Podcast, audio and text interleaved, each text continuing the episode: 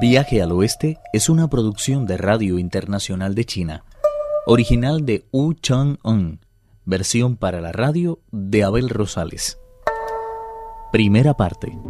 En su imparable marcha hacia el oeste, el monje y sus acompañantes suben una montaña poblada por toda clase de bestias salvajes. Sobrecogido, Tripitaka detuvo el caballo y se puso a temblar de miedo. Su temor contrastaba abiertamente con la seguridad del gran sabio, siempre pronto a hacer ostentación de sus muchos poderes. Sosteniendo con firmeza la barra de hierro, dejó escapar un grito tan salvaje que los lobos y serpientes corrieron a refugiarse en sus madrigueras, mientras los tigres y leopardos huían despavoridos como si fueran doncellas. De esta forma pudieron ascender por la montaña sin que ninguna bestia los molestara. Cuando llegaron por fin a la cima, Tripitaka dijo a Wukong, Llevamos viajando todo el día y están empezando a flaquearme las fuerzas. ¿Por qué no vas por ahí a mendigar algo de comida vegetariana para mí? Estamos en un lugar totalmente salvaje, maestro, y no se ve ningún lugar habitado. ¿Dónde quiere que vaya por comida? No podría conseguirla ni aunque dispusiéramos de todo dinero del mundo. ¿Tan pronto has olvidado la clase de vida que llevabas en la montaña de las dos fronteras? Tajagata había colocado encima de ti una cordillera entera y no podías mover un solo músculo a excepción de la boca. Me debes la vida, recuérdalo siempre. Pero si eso no te parece suficiente, Ten presente que accediste a convertirte en discípulo mío tras mi imposición de manos y tu aceptación de todos los mandamientos. ¿Por qué te niegas una y otra vez a practicar la humildad? ¿Es que no puedes mostrarte un poco más diligente? Debilitado por el hambre y estos pestilentes vapores que emanan por doquier, no tardaré en caer enfermo y jamás lograré alcanzar el monasterio del trueno. ¿Quién será el culpable de tan estrepitoso fracaso? Está bien, está bien, no se abre más. Baje de caballo y descanse un rato, mientras yo voy a ver si encuentro a alguien a quien pedirle un poco de comida. No había acabado de decirlo cuando dio un salto y se elevó por encima de las nubes. Usando las manos a manera de visera, miró a su alrededor, pero no pudo ver ningún pueblo.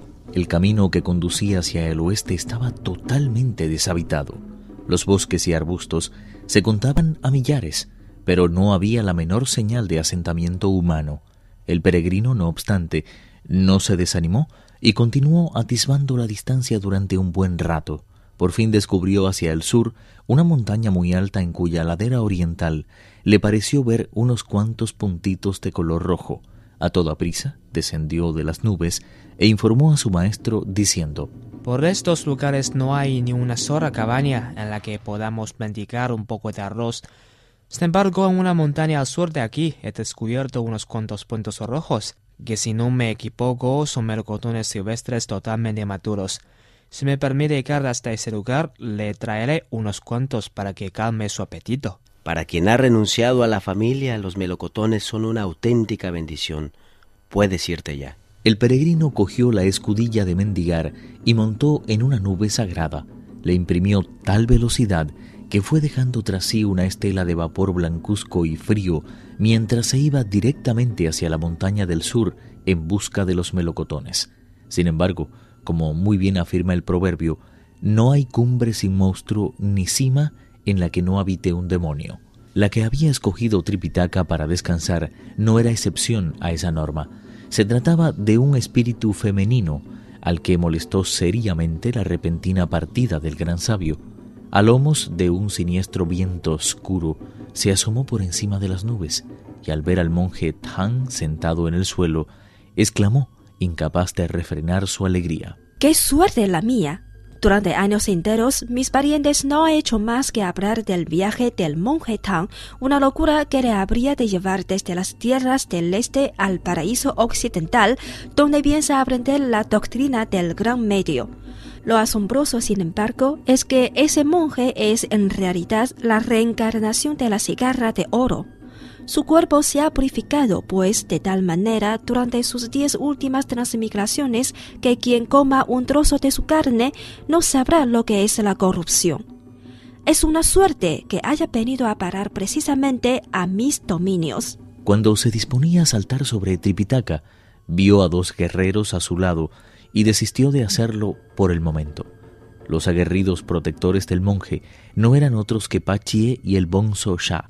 Por muy útiles y egoístas que pudieran parecer, ambos habían ocupado grandes puestos militares y su autoridad no había sufrido una merma irreparable. ¿Qué otra cosa podía esperarse de quienes en su día habían ostentado los títulos de mariscal de los juncales celestes y gran capitán de la cortina imperial? El monstruo estaba enterado de su pasado y no se atrevió a acercarse a ellos. Poco a poco, sin embargo, fue sacando fuerzas de la flaqueza y se dijo finalmente Voy a reírme un poco de ellos a ver lo que pasa.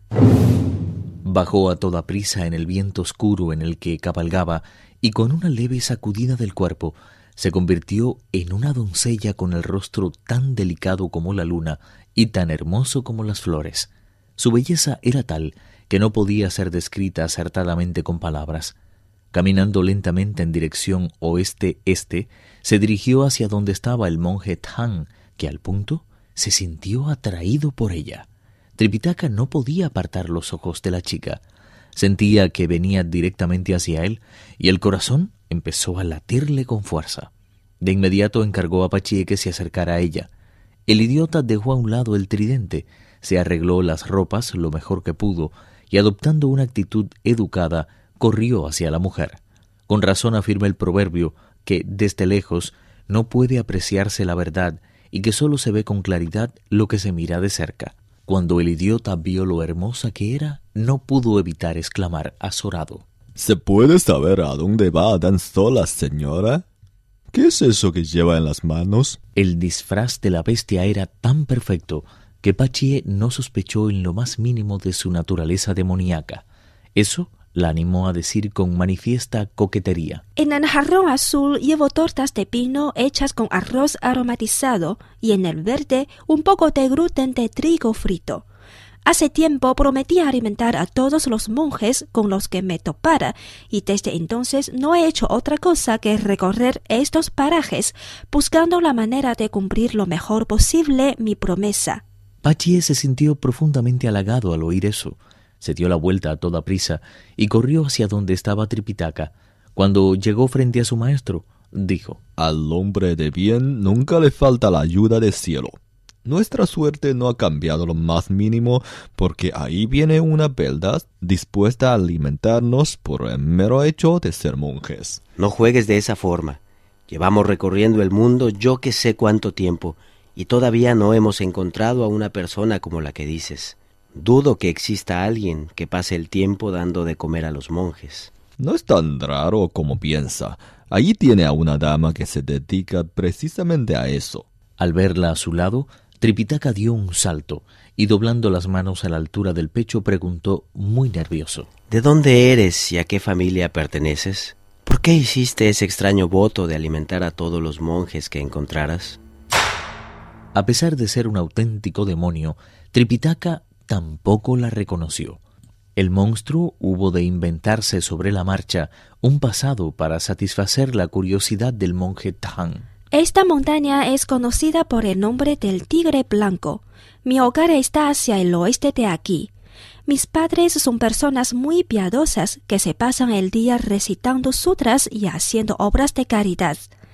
De ellos precisamente he adquirido la costumbre de dar de comer a todos los monjes que se aventuran a cruzar estos parajes.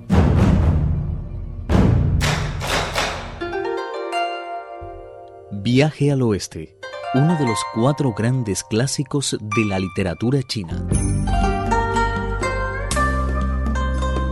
Versión para la radio, Abel Rosales.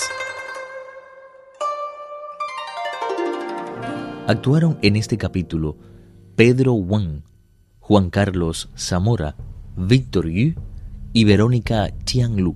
Esta es una realización de Abel Rosales, quien les habla, para Radio Internacional de China.